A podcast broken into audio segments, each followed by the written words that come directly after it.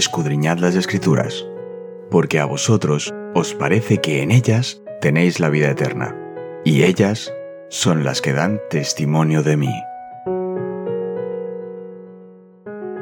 Es momento de nuestro encuentro con Cristo.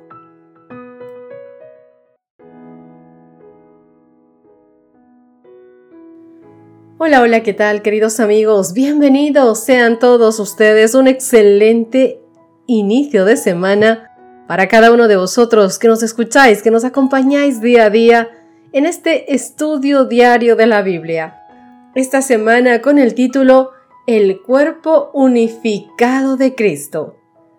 Nuestro texto base, este que dirigirá todo nuestro estudio en esta semana y que llenará nuestro corazón porque lo repetiremos día a día, con la intención de grabarlo y guardarlo en nuestra mente, para cualquier circunstancia de nuestra vida lo encontramos en Efesios, en esta ocasión en el capítulo 4, los versos 11 y 12.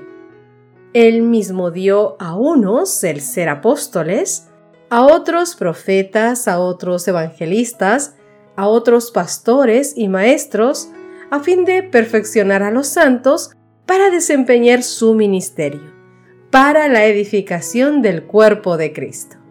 Qué bonito, ¿verdad? Dios nos dio a todos diferentes dones, nos hizo buenos en diferentes cosas, para que en esa diferencia todos podamos ser parte de un cuerpo, tener algo que hacer de forma especial que se unirá, se acoplará a otras cosas que otros hermanos podrán hacer y que ese trabajo en conjunto alimente y crezca un solo cuerpo en Cristo Jesús. Mirad, una de las fábulas de Esopo se titula El estómago y los pies.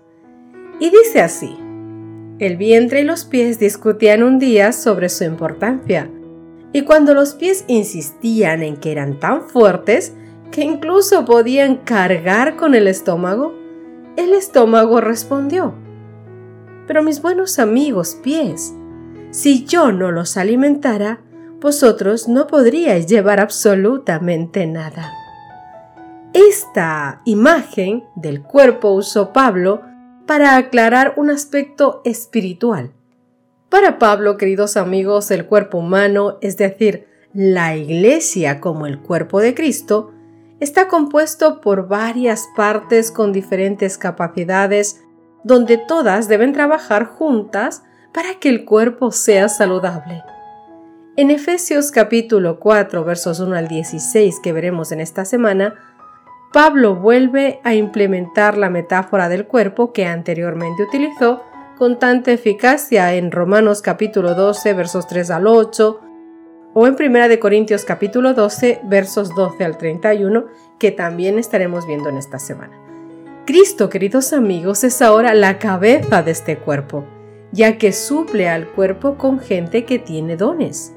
Dones que ayudan a unificar el cuerpo donde cada parte, es decir, cada miembro de iglesia, contribuye con sus habilidades al todo. La imagen utilizada por Pablo de un cuerpo saludable y unificado nos ayuda a entender el objetivo que Dios tiene para nosotros, de ser parte de una iglesia fructífera, unida en Cristo Jesús. Con esta idea en mente comenzamos el estudio de esta semana con el título La unidad del Espíritu. Y para eso te invito a que abras tu Biblia en el libro de Efesios, vamos a ir directamente al capítulo 4 y vamos a leer juntos los textos que están desde el verso 1 hasta el verso 16. Identifiquemos ahí cómo alienta Pablo a los creyentes a fomentar la unidad de la iglesia. Escucha con atención lo que Pablo nos dice. Yo pues, preso en el Señor, os ruego que andéis como es digno de la vocación con que fuisteis llamados, con toda humildad, mansedumbre, soportándoos con paciencia los unos a los otros en amor, solícitos en guardar la unidad del Espíritu en el vínculo de la paz. Un cuerpo y un espíritu, como fuisteis también llamados en una misma esperanza de vuestra vocación un Señor, una fe, un bautismo, un Dios y Padre de todos, el cual es sobre todos y por todos y en todos. pero a cada uno de nosotros fue dada la gracia conforme a la medida del don de Cristo. Por lo cual Él dice, subiendo a lo alto, llevó cautiva la cautividad y dio dones a los hombres. ¿Y eso de que subió? ¿Qué sino que también había descendido primero a las partes más bajas de la tierra? El que descendió es el mismo que también subió por encima de todos los cielos para llenarlo todo. Y él mismo constituyó a unos apóstoles, a otros profetas, a otros evangelistas, a otros pastores y maestros, al fin de perfeccionar a los santos para la obra del ministerio, para la edificación del cuerpo de Cristo, hasta que todos lleguemos a la unidad de la fe y del conocimiento del Hijo de Dios, a un varón perfecto, a la medida de la estatura de la plenitud de Cristo. Para que ya no seamos niños fluctuantes llevados por donde quiera de todo viento de doctrina, por estratagema de hombres que para engañar emplean con astucia las artimañas del error, sino que siguiendo la verdad en amor, crezcamos en todo en aquel que es la cabeza, esto es Cristo, de quien todo el cuerpo bien concertado y unido entre sí por todas las coyunturas que se ayudan mutuamente, según la actividad propia de cada miembro, recibe su crecimiento para ir edificándose en amor. Pablo, queridos amigos, comienza la segunda mitad de Efesios, es decir, el capítulo 4 al 6, con un conmovedor llamado a la unidad, pero en dos partes principales. En primer lugar, en Efesios capítulo 4 versos del 1 al 6, les pide a los creyentes que fomenten la unidad en el Espíritu, exhibiendo virtudes que fomenten la unidad. En los textos del 1 al 3, específicamente, el llamado que respalda con una lista poética de siete. Los versos del 4 al 6. En segundo lugar, en Efesios capítulo 4, los textos del 7 al 16, Pablo indica al Jesús exaltado y victorioso como la fuente de gracia en aquellos que encabezan la difusión del Evangelio. Versos 7 al 10. Y describe cómo ellos, junto con todos los miembros de la Iglesia, contribuyen a la salud, el crecimiento y la unidad del cuerpo de Cristo. Versículos del 11 al 16. Al comienzo del capítulo, Pablo invita a los cristianos a que anden como es digno de la vocación a la que fueron llamados, en el verso 1. Y utiliza el verbo andar, en el sentido figurado de comportarse o vivir. Veamos algunos textos que también nos ayudan a concretar más, a entender mejor esto que nos está diciendo Pablo. Efesios capítulo 2, versos 2 y 10 en los cuales anduvisteis en otro tiempo siguiendo la corriente de este mundo, conforme al principio de la potestad del aire, el espíritu que ahora opera en los hijos de desobediencia, porque somos hechura suya, creados en Cristo Jesús para buenas obras, las cuales Dios preparó de antemano para que anduviésemos en ellas. Capítulo 4, verso 17. Todos los textos son del libro de Efesios. Esto pues digo y requiero en el Señor, que ya no andéis como los otros gentiles que andan en la vanidad de su mente. Capítulo 5, versos 2, 8 y 15. Y andad en amor, como también Cristo nos amó, y se entregó a sí mismo por nosotros, ofrenda y sacrificio a Dios en olor fragante. Porque en otro tiempo erais tinieblas, mas ahora sois luz en el Señor. Andad como hijos de luz. Mirad pues con diligencia cómo andéis, no como necios, sino como sabios. Cuando Pablo alude al llamado de ellos, se refiere al llamado de la fe cristiana. Efesios capítulo 1 verso 18. Alumbrando los ojos de vuestro entendimiento para que sepáis cuál es la esperanza a la que Él os ha llamado y cuáles son las riquezas de la gloria de su herencia en los santos capítulo 2, versos 4 al 6 y el capítulo 13. Pero Dios, que rico en misericordia por su gran amor con que nos amó, aun estando muertos en pecado, nos dio vida juntamente con Cristo. Por gracia sois salvos. Y juntamente con Él nos resucitó y asimismo nos hizo sentar en lugares celestiales con Cristo Jesús. Pero ahora, en Cristo Jesús vosotros, que en otro tiempo estabais lejos, habéis sido hechos cercanos por la sangre de Cristo. Pablo, mis queridos amigos, insta a los creyentes a practicar un conocimiento unificado que refleje el plan supremo de Dios. Plan que hemos leído en Efesios capítulo 4 versos 9 al 10. Aquí comienza ese énfasis en un llamado a practicar las virtudes que conducen a la unidad, como la humildad, la mansedumbre y la paciencia, de la que nos describen los versos 1 al 3 de Efesios capítulo 4. Veamos cada uno de estos términos. Pablo explica el término humildad en otra parte, en Efesios capítulo 4 verso 2, y añade la idea de considerar a los demás como superiores a ustedes. Filipenses capítulo 2 verso 3. Nada hagáis por contienda o por vanagloria, antes bien con humildad, estimando cada uno a los demás como superiores a él mismo. La humildad entonces puede entenderse, queridos amigos, no como una virtud negativa de desprecio propio, sino como una virtud positiva de apreciar y servir a los demás.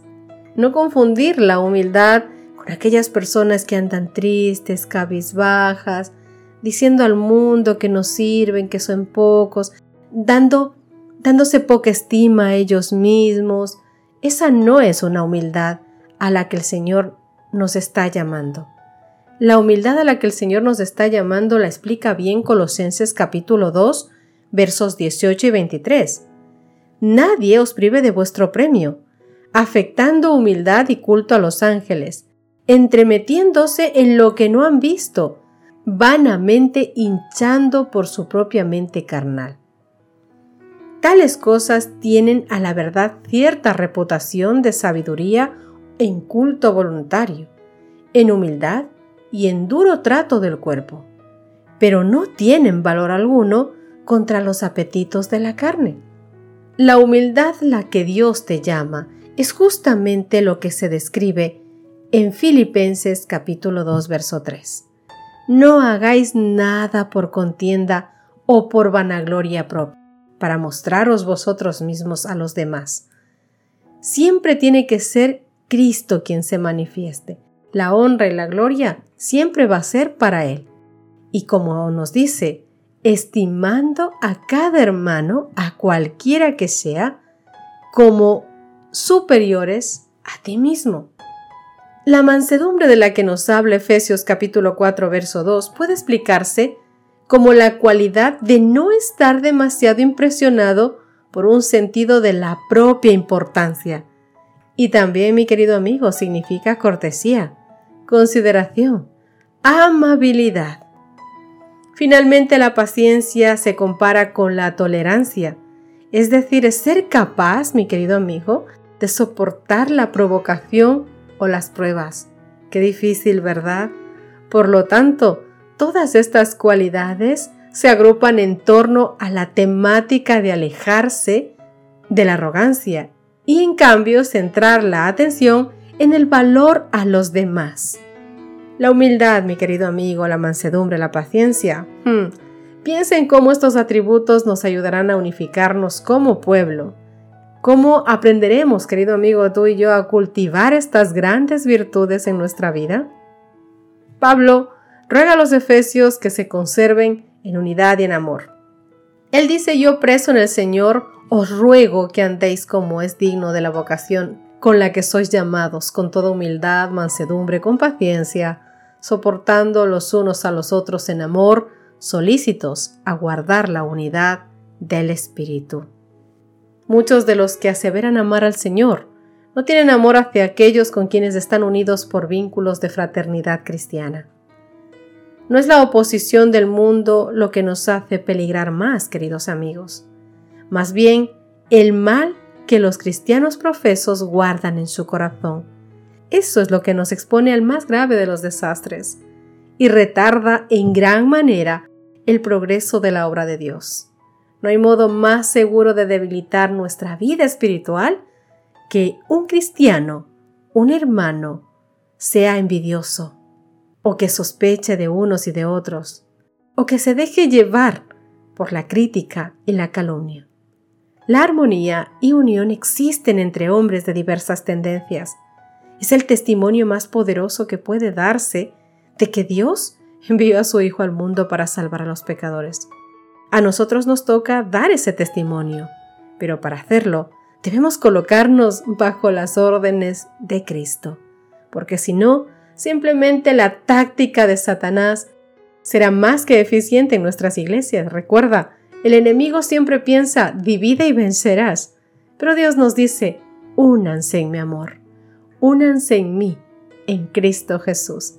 Así que pongámonos a cuentas con Dios.